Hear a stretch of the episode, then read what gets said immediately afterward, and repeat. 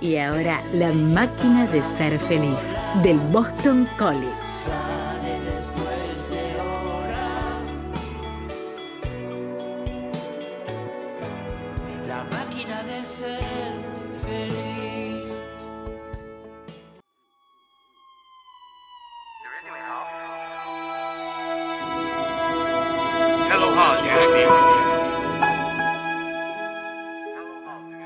Soy Manuel Gómez y bienvenidos a La Máquina de Ser Feliz. Hoy en nuestro episodio número 18. Hola Lucas, hola Elu, ¿cómo están? ¿Cómo estás, Gómez? Hoy la verdad que tenemos un lindo episodio, un poco polémico por lo que está pasando en la, en la sociedad, vamos a decir, pero la verdad que bastante lindo. Hola chicos, ¿cómo andan? Hoy vamos a arrancar con un invitado que es la primera vez que está en la radio y yo lo adoro, ¿qué decirles? Lo adoro y además, voy a, acá lo, lo- lo voy a denunciar, no se supo mi nombre hasta el año pasado. Me decía, eh, vos, ni el apellido sabía.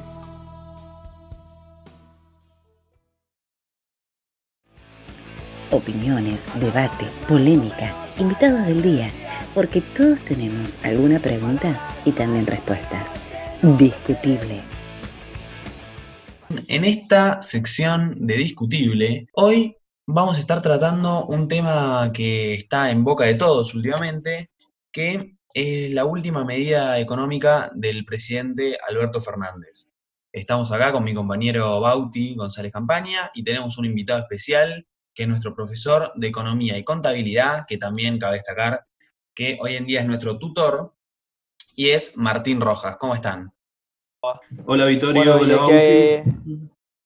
Hablaba era Vittorio Alessandro, nuestro compañero que siempre introduce y siempre está presente en, en la radio. Bueno, eh, Rojas, queremos, ¿querés empezar explicando un poco de qué trata esta medida que abarca diferentes sectores del marco financiero? Perfecto, Bauti. Sí, mira, eh, la medida empezó a regir el día miércoles pasado y hay tres focos importantes. El primero es que eh, a través de la FIP, a través de una reglamentación de AFIP, vuelve la retención del 35% de ganancias y bienes personales, ¿sí? sobre las operaciones alcanzadas por el impuesto país, ¿sí? ¿Esto qué es? El dólar ahorro, ¿sí? Y eh, también sobre los consumos con tarjeta de crédito o débito que sean en dólares. Un poco de la tecnicidad que eh, lo que a lo que se refiere Rojas es que este nuevo impuesto del 35% golpea ese a esos 200 dólares que estábamos dispuestos o que estábamos eh, aprobados a comprar mensualmente, que se había impuesto a principio de año. Perfecto. Sí, esta es una medida eh, que ya habíamos tenido en el gobierno de Cristina Kirchner, donde al precio del dólar oficial se le sumaba el 35%. La diferencia es que ahora tenemos dólar oficial más 30 de impuesto país, ¿sí? Carga un 30% y después desde ese 30% le cargamos un 35%. O sea que es más del 65%, cabe destacar. Exacto. Eh, hay algunas excepciones, como son los gastos de prestación de salud, medicamentos, libros, alguna plataforma educativa o proyecto de, de investigación, pero están alcanzados casi todos eh, las compras que se hacen en dólares, ¿sí? que se facturan en dólares en las tarjetas. Eh, eso con respecto a, a FIP. ¿sí? Después hay medidas del Banco Central. El Banco Central eh, son, dentro- ese cupo de 200 dólares, por ejemplo, que yo tengo, si me excedo en una compra que hago en el exterior, supongamos que gasto 1000 dólares, yo utilizo ese cupo en los meses subsiguientes. Esto quiere decir que por sea que- cinco meses, meses no puedes hacer ninguna compra, eh, eh, no puedes comprar dólares eh, al Banco ni comprar Central. dólares ni hacer 200 compras en dólares. No, no, hacer Es- compras vos podés, pero después se te va anulando en los meses esos en donde vos podías comprar. Vos Claro, gastás claro. mil dólares por cinco meses, no puedes comprar dólares. Gastás dos mil por diez meses, no puedes gastar. Acumulativo. Exactamente. Otra medida es están limitando la apertura de nuevas cuentas de caja de ahorro en dólares. Esto quiere decir que el que quiera abrir una caja de ahorro en dólares va a tener que pedir un permiso y va a tener que justificar para qué la abre. ¿sí? No va a ser tan ¿Y de fácil dónde saca ese como dinero? ahora. Exacto. Y de dónde sacó el dinero tiene que tener una declaración jurada de patrimonio de bienes personales o de ingresos en relación de dependencia que lo avalen. ¿Esto se le atribuye también a las cajas de ahorro? El impuesto es sobre el cupo de los 200 dólares que vos tenés. Claro. Siempre- Mm, Si vos tenés dólares y los guardás, Claro, si vos ya los tenés. Si vos querés, está.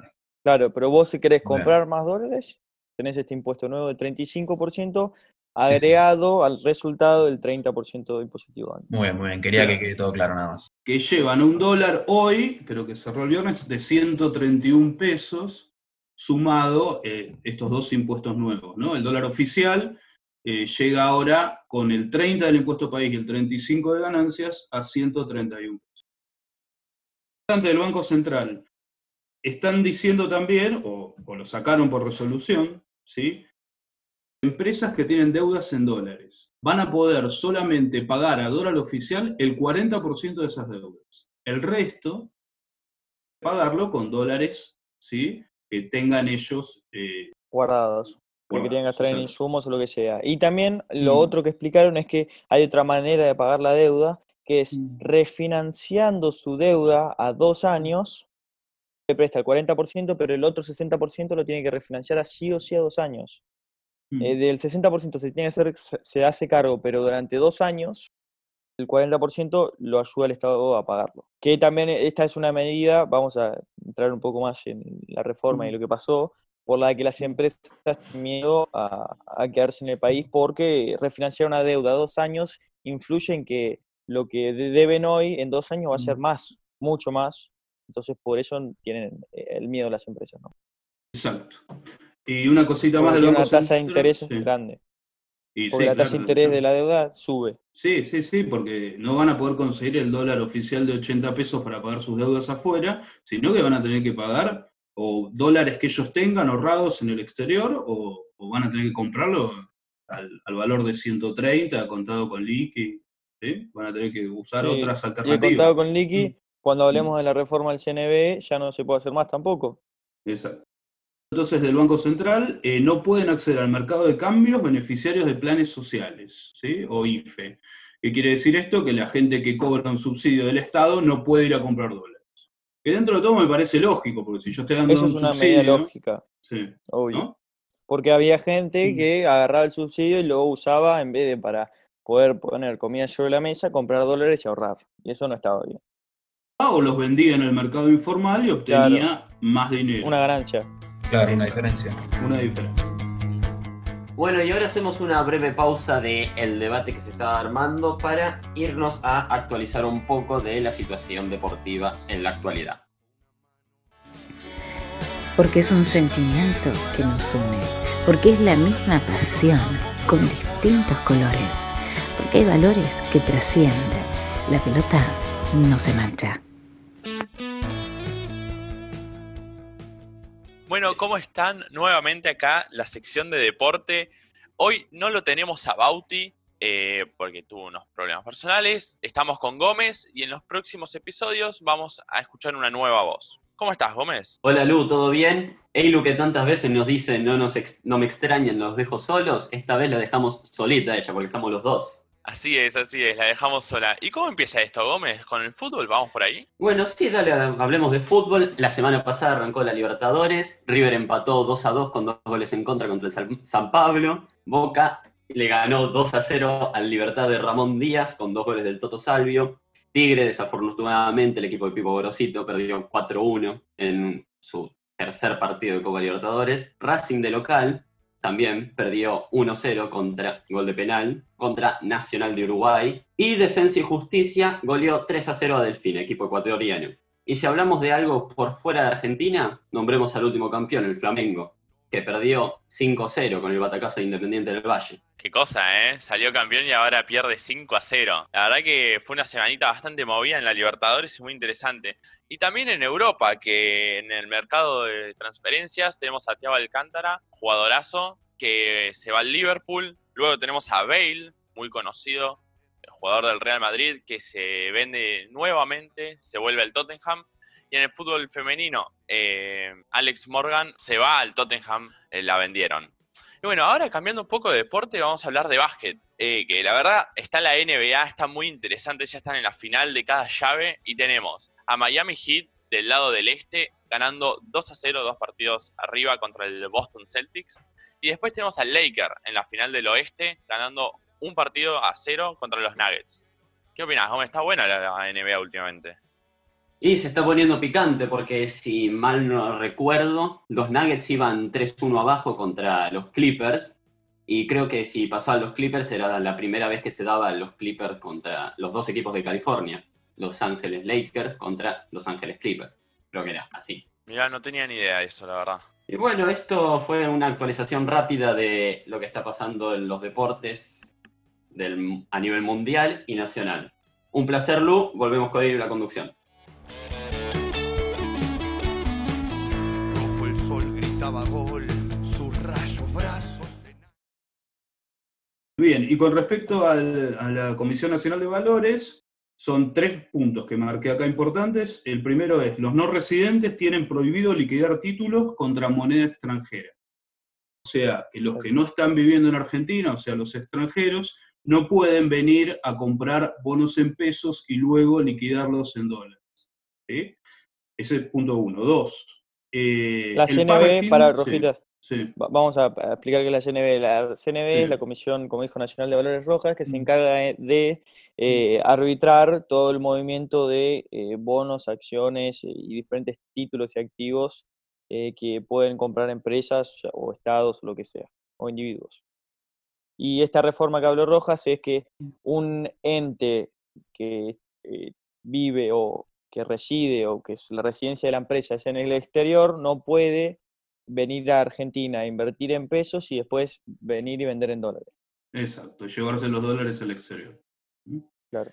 Eh, aumento de 5 a 15 días del denominado parking, también hacia eh, girar divisas al exterior. ¿sí? ¿Qué es esto del parking? ¿Querés explicarlo vos, Gauti, el parking? Esto significa que antes vos cuando comprabas un título, para que no se fuguen los dólares, que era un, es un sistema de, de antifuga de dólares decente, era de cinco días. Entonces uno tenía que esperar cinco días, en donde por ahí crece la vol- vola- volatilidad y cambia el precio y podés perder un poco de plata, y recién ahí podías llevarte los títulos al extranjero. Dar 15 días para poder hacer eso. O sea, la volatilidad de 15 días es mucho más grande que la de 5, entonces puedes perder mucha más plata que antes. Claro. Y con esta medida tratan de desalentar este tipo de operaciones. ¿sí? Y después hay una reducción de días, al contrario, por si yo quiero poner dólares en el mercado y obtener pesos, ¿sí? a un valor de, pongámosle, 120 o 130 pesos, me reducen la cantidad de días. O sea, que yo voy a poder vender mis dólares que tengo ahorrados en el, en el mercado y voy a obtener un precio más alto del dólar. ¿sí? No voy a obtener los 80 o 75 que me estaría pagando un banco, que nadie iría a un banco, ¿sí? pero en el mercado voy a 130 poder... y pico. Pero Claro, eso sería para incentivar eh, la venta de La dólares venta de y poder dólares. tener más dólares Exacto, exacto. en el Estado, lógico. Exacto, exacto. Exacto. sí. Esas son más o menos la- las medidas de, de los tres ejes eh, Más grandes sobre la reforma. Muy bien, Sí. sí. Me, pareció Bien. muy bueno eh, la elección de puntos. Y cabe destacar sí. que también atrás de todo esto se eh, imprimieron nuevas, nuevos títulos y nuevas letras de tesorería y del banco, o sea que tomaron más deuda. Se emitieron Claro, nuevos bonos y nuevas letras. Sí, es cierto, Claro. eso también.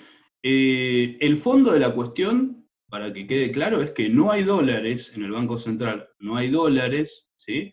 Y los dólares se necesitan para las importaciones que vienen para la producción nuestra, ¿no? Entonces, Para si yo, claro, para insumos, si yo vendo dólares a los ahorristas que los guardan en el colchón o vendo dólares para que se fuguen al exterior, mi Banco Central en pocos meses termina en cero.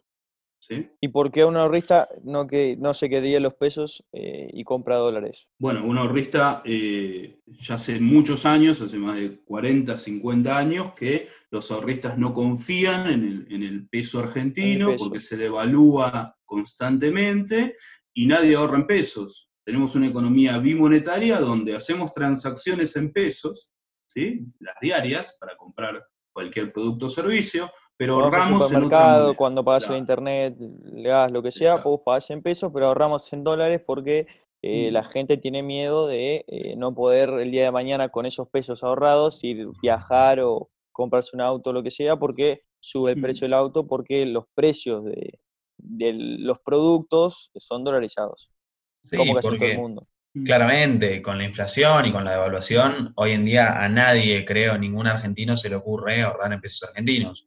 Es súper Obvio. contraproducente. Y Eh, bueno, ¿Se ahorran activos o en dólares? claramente. Y yo lo primero que puedo pensar cuando escucho todo esto es, qué loco, hace unos 5 años atrás, cuando el dólar estaba a 15 pesos y todos decíamos, qué tremendo, qué tremendo un dólar a 15 pesos, qué alto que está el dólar. Y hoy estamos hablando de más de 130 pesos, Mm. la vuelta de la vida. Es una locura, es una locura.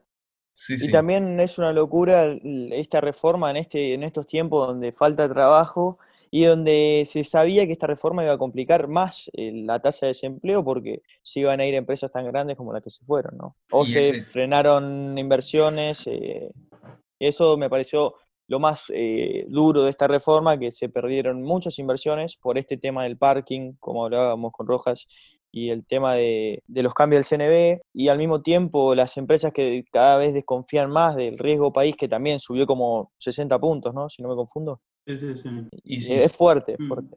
ese es un tema, es un tema muy importante, el tema de las empresas extranjeras, porque, bueno, denota lo duro de- del impacto que está teniendo esta medida, porque, bueno, yo creo y tengo entendido que ustedes también que esto es algo muy brusco para el momento en el que estamos, o sea, es algo muy brusco ya de por sí, sobre todo en el momento en el que estamos, Mm. y entonces, bueno, ahí va también un poco la crítica, creo, que más se le ha hecho a la, a la medida, que es esto mismo. Eh, muy repentino, muy eh, duro. No sé, Roja, vos qué decís. Es una medida, es una medida segura pero violenta. O sea, yo lo que creo que tendría que haber hecho este gobierno es buscar alternativas para frenar la fuga de dólares, que una de las alternativas, por ejemplo, era archivar el Estado, entonces tenía que tomar cada vez menos deuda y podía pagar más la deuda, que eso es algo que este gobierno se sabe y es público conocimiento que no lo va a hacer, no va ni para subsidios ni a achicar el Estado. Entonces una, es la única chance que ellos tenían de hacerlo, pero es algo que no, que es marcar un precedente en la Argentina y, y destrozar la economía. Claro, lo que pasa es que la otra opción era devaluar. Si yo devalúo el dólar oficial y no invento esto del, dólar solidario, no invento lo del dólar, la retención de ganancias y bienes personales, el dólar sube de repente a el valor de mercado que es 130. De 80 se va a 130, ¿sí? Y automáticamente todos los precios lo siguen, ¿sí? Entonces, hace muy mal a los que menos ingresos tienen, que son los pobres y la clase media. Entonces el gobierno dijo, bueno, vamos a poner este torniquete, a ver qué pasa, ¿sí? Para evitar el otro mal que el gobierno dice que es mayor. Que en realidad tiene razón, porque si sube la carne de 400 pesos el kilo, 800 de golpe, y bueno, la gente no va a poder comer. Esa es la cuestión acá, pero bueno, eh, también va en contra de las inversiones, como dijiste vos, Bauti, ¿sí? porque hay empresas que ya no quieren invertir. Esto, claro, es, es, eh, tendrían que, que haber buscado una medida mejor o eh, por ahí hacer medidas no tan bruscas o violentas y permitir algunas cosas y otras cosas no, porque lo que siento yo es que esta reforma está golpeando mucho a la economía a largo plazo de la Argentina, a la macroeconomía a largo plazo de la Argentina, porque salir de esto después de la cuarentena o cuando se empieza a florecer el país, por decirlo de alguna manera, vamos a estar muchos años más para poder salir de esta, esta cantidad de deuda que tenemos externa como interna y las empresas que se fueron hoy que vas a saber uno cuándo van a volver o si van a volver. Sí, o vamos al ejemplo de un pequeño productor agropecuario, ¿no? Que tiene su cosecha, la vende al dólar oficial de 80, ¿no? Le sacan las retenciones, le va a quedar un dólar de 55 pesos aproximadamente, y luego tienen que comprar insumos que están dolarizados a, no sé, 120, 130. No es negocio, entonces y encima, eso hace... y, encima, y encima del campo tiene retenciones aparte, tiene un 2 o un 3%, ¿no? Claro, sí, sí. Entonces, bueno, no es competitivo. Bueno, eso se ve en la cantidad de campos y de propiedades a la venta, ¿no? Claro, la idea del gobierno es que eh, se achique la brecha, el dólar blue quede igual al oficial, más estas dos eh, cosas nuevas que le agregaron, impuesto país y retenciones, y quede todo más o menos en 130. Por lo menos por un tiempo, y que se empiece a exportar más, que aumente el precio de, de la soja, como está aumentando últimamente, pero bueno. Sí, el mercado, poco- el mercado agropecuario, la soja y el trigo y demás está- se levantó mucho en estos últimos días. Sí. Eh, que eso tendría que haber sido un lujo para la Argentina, pero el tema es que el productor agropecuario por ahí no tuvo los insumos para sembrar. complejo, pero bueno, la idea es esa, achicar las brechas, que se mantenga más o menos es- ese valor de 130, todas las cotizaciones que vimos, que son como 5, ¿no? Y que eh, suba el precio de los commodities, ¿sí? Los bienes eh, eh, exportables de Argentina, los bienes agrarios, ¿sí? Soja, trigo, maíz, girasol. Sí, sí. Y sí, pero bueno, ese es un poco también el tema, porque esto, bueno, eh, puede ser muy eh, negativo, puede tener un impacto muy negativo, pero a la vez, eh, bueno, algo había que hacer, porque como, como bien dijo Martín hace un rato, ya se veía venir un caos y había que, que hacer algo, y sinceramente yo no sé qué otra alternativa podría haber habido. Bauti dijo eh, achicar el Estado, pero la verdad que también en el momento en el que estamos necesitamos un Estado fuerte presente, creo yo, para ordenar un poco el, el desastre global en el que nos encontramos. Entonces, sinceramente, yo no, no sé qué, qué mejor solución eh, puede haber para, para el problema. No, bueno, obvio, es, es- siempre es algo de lo que se puede debatir y siempre se pueden encontrar opiniones diferentes sobre cómo resolver un problema, más en la política y en la economía, pero yo creo que, que fue una medida brusca, violenta para el momento y que, que yo hubiese apostado a encontrar o, o diferentes maneras de poder cubrir esta fuga de dólares que tenía o de alentar a más inversiones, entonces que entren dólares para, para cubrir la fuga de dólares que había. Pero bueno, de vuelta, es política y economía, mil maneras de hacerlo ahí. Sí, sí, eso, eso es verdad. Además, también, eh, bueno, como explicamos al principio, son un conjunto de medidas, todas muy bruscas, también podrían haber optado por no hacer todo en un mismo momento, por ejemplo. Pero bueno, como vos bien dijiste, Bauti, es, hay muchas maneras de verlo. Volvemos con la conducción, Vito. Muchas gracias, Roja, por participar. Dale, Gracias, sí. Lito, gracias, Bauti. No, gracias a vos. Bueno, volvemos.